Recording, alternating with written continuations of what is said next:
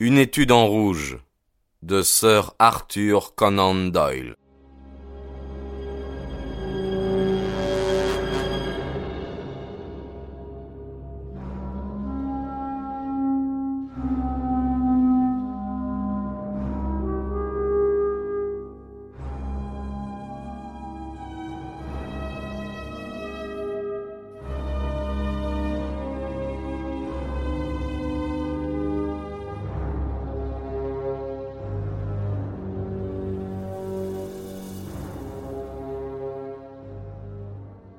Chapitre 2 La science de la déduction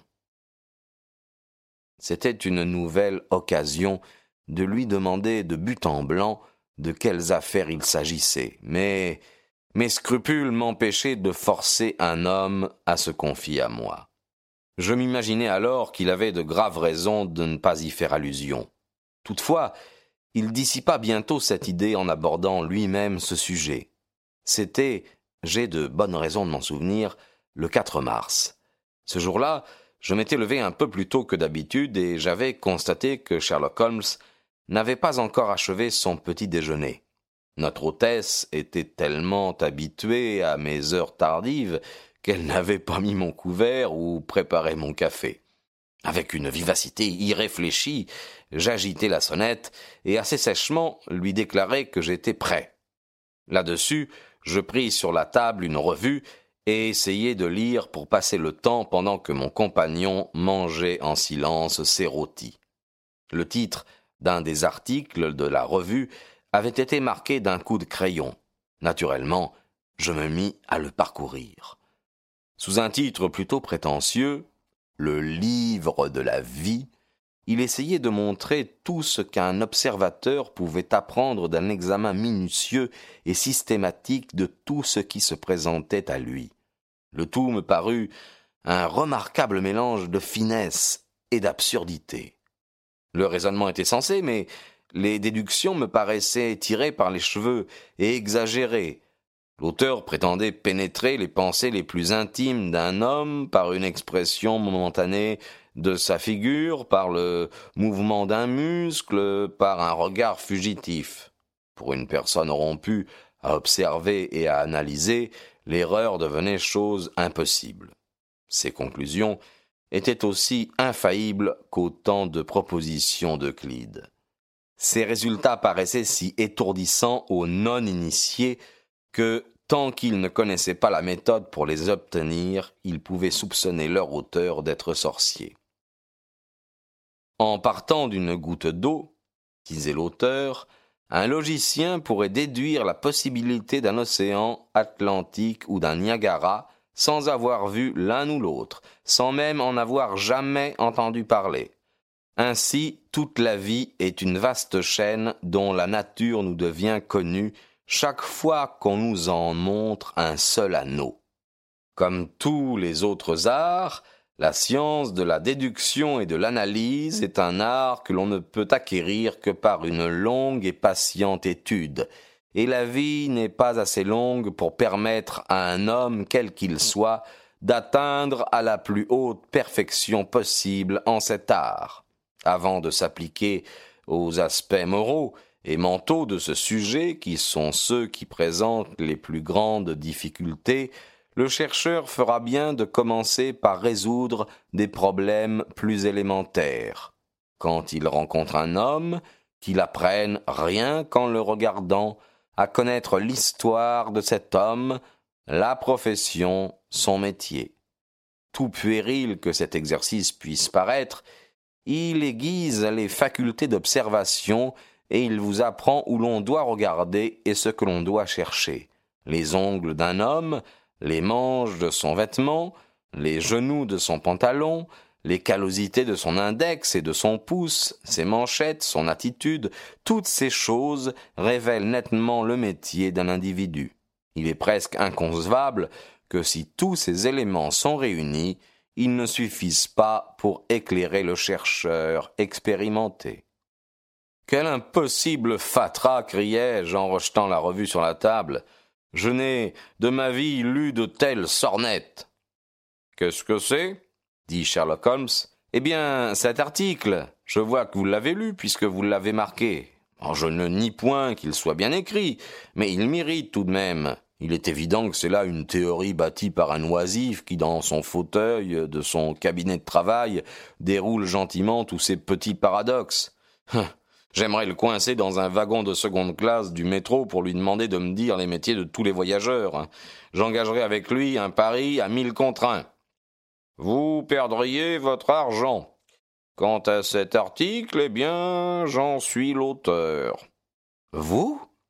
Oui, L'observation et la déduction, j'ai un faible pour ces deux choses-là. Les théories que j'ai formulées là et qui vous semblent si chimériques sont en réalité extrêmement pratiques, si pratiques que j'en dépends pour mon pain et mon sel.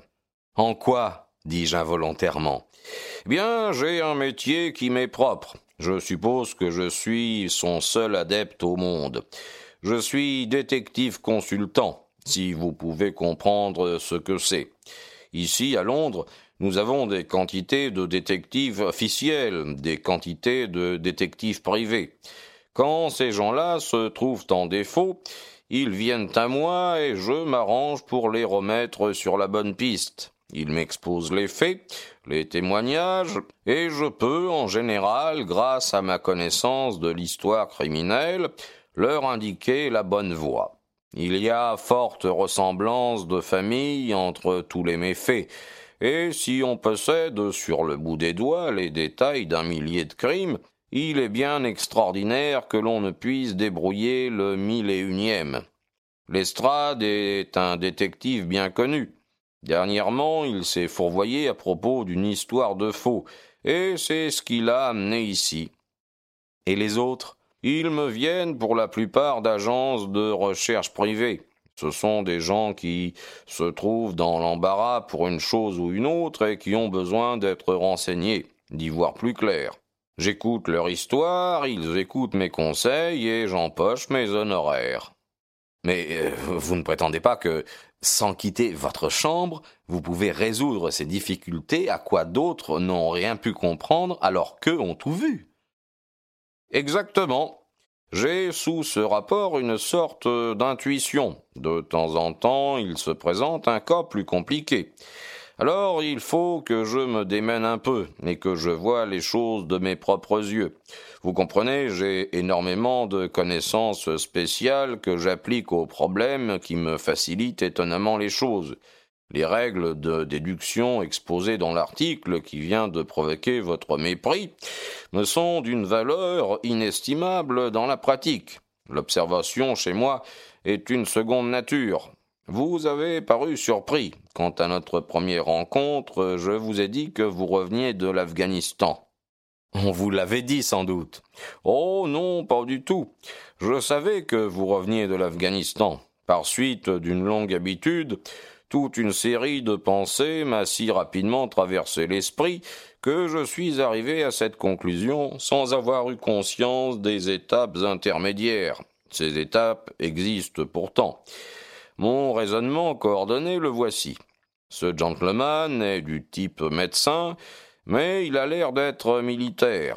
Sûrement c'est un major. Il revient des tropiques, car son visage est très brun, mais ce n'est pas la couleur naturelle de sa peau, puisque ses poignets sont blancs. Il a enduré des privations, il a été malade, son visage l'indique clairement. Il a été blessé au bras, à en juger par la raideur peu naturelle de celui-ci. Dans quelle partie des tropiques un major de l'armée anglaise peut-il avoir subi tant de privations et avoir été blessé au bras? Évidemment, en Afghanistan. Tout cet enchaînement de pensées n'a pas pris une seconde, et je vous ai fait cette remarque que vous veniez de l'Afghanistan dont vous avez été étonné. Expliquer ainsi, c'est assez simple, dis-je en souriant.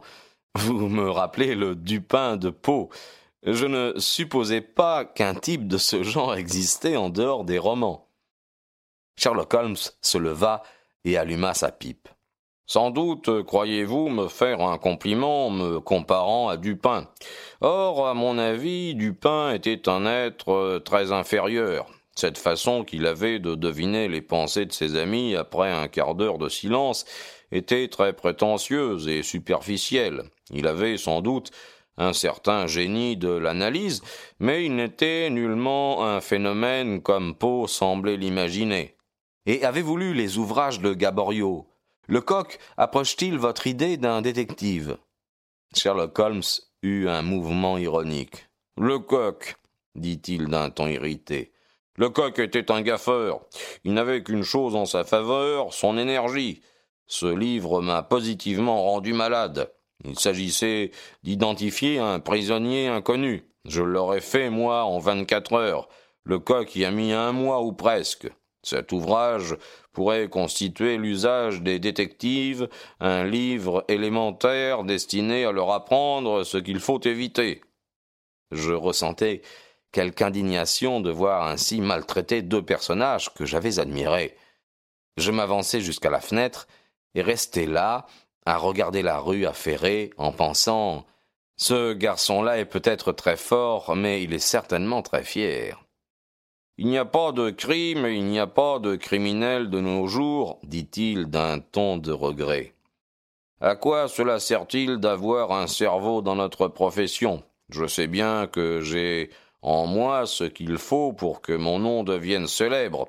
Il n'y a aucun homme, il n'y en a jamais eu qui ait apporté une telle somme d'études et de talents naturels à la déduction du crime. Et quel en est le résultat? Il n'y a pas de crime à découvrir, tout au plus quelques maladroites crapuleries ayant des motifs si transparents que même un agent de Scotland Yard y voit clair tout de suite. Sa manière prétentieuse continuait de m'ennuyer. Je crus qu'il valait mieux changer le sujet de la conversation. Je me demande ce que cherche ce type là-bas, demandai-je désignant un grand individu habillé simplement qui suivait l'autre côté de la rue en examinant anxieusement les numéros. Il tenait à la main une grande enveloppe bleue et de toute évidence portait un message. Vous parlez de ce sergent d'infanterie de marine? dit Sherlock Holmes. Prétention et vantardise, pensai-je à part moi. Il sait bien que je ne peux vérifier ce qu'il prétend deviner. Cette pensée m'avait à peine passé par la tête que l'homme que nous regardions, apercevant le numéro de notre maison, traversa la rue en courant. Nous entendîmes frapper bruyamment à la porte d'entrée, puis une grosse voix et enfin des pas lourds qui montaient l'escalier. Pour monsieur Sherlock Holmes, dit-il en entrant dans notre studio et en tendant la lettre à mon ami. Une occasion se présentait de rabattre un peu la vanité de Holmes qui ne la prévoyait guère tout à l'heure quand il se livrait à ses conjectures hasardeuses. Puis-je vous demander, mon brave, dis-je doucement, quel est votre métier? Commissionnaire, monsieur, dit-il d'une voix brusque. Mon uniforme est en réparation. Et qu'est-ce que vous faisiez avant? Ce disant, je regardais malicieusement mon compagnon. Sergent, monsieur, dans l'infanterie de marine.